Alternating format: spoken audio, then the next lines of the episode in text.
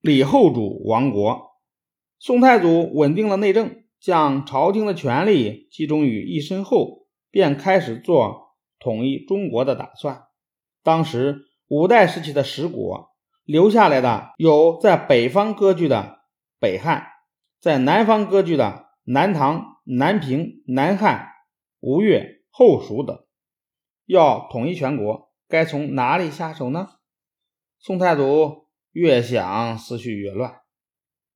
在一个风雪交加的夜里，赵普正在家里烤火取暖，宋太祖找上门来。赵普连忙请宋太祖进屋，拨红了炭火，在炭上炖上肉，叫仆人拿出酒来招待。宋太祖辞行，正是为了和赵普商量如何一通全国。这一夜，宋太祖和赵普决定了先攻灭南方，后平定北方的计划。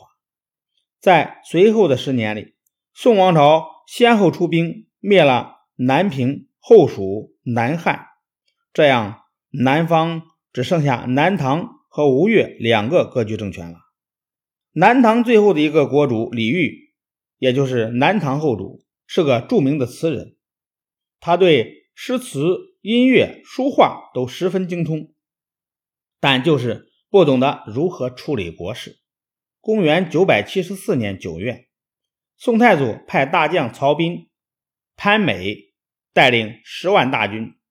分水陆两路攻打南唐，宋军到了长江边，马上用诸筏和大船赶造浮桥。这个消息传到南唐的国都金陵，南唐君臣正在歌舞饮宴。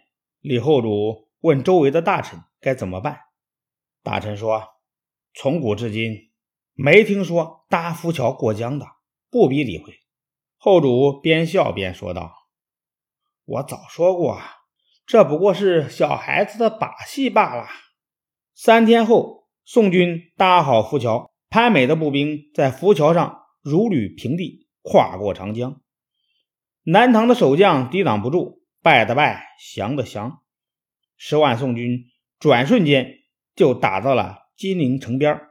那时候，李后主正在宫里跟一批和尚道士诵经讲道。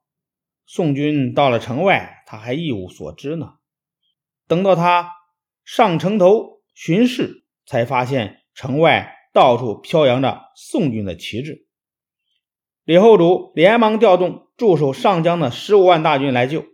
救兵刚到碗口，便遭到宋军的两路夹攻，南唐军全军覆没。李后主叫人在宫里堆了柴草，准备放火自焚。但是最终胆怯了，带着大臣们走出宫门，向曹彬投降。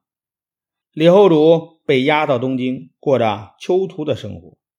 李后主从一个奢侈享乐的国君，变成了一个亡国的俘虏，心里十分心酸，每天流着眼泪过日子。亡国之君的凄楚，正如他的词里所描述的那样。问君能有几多愁？恰似一江春水向东流。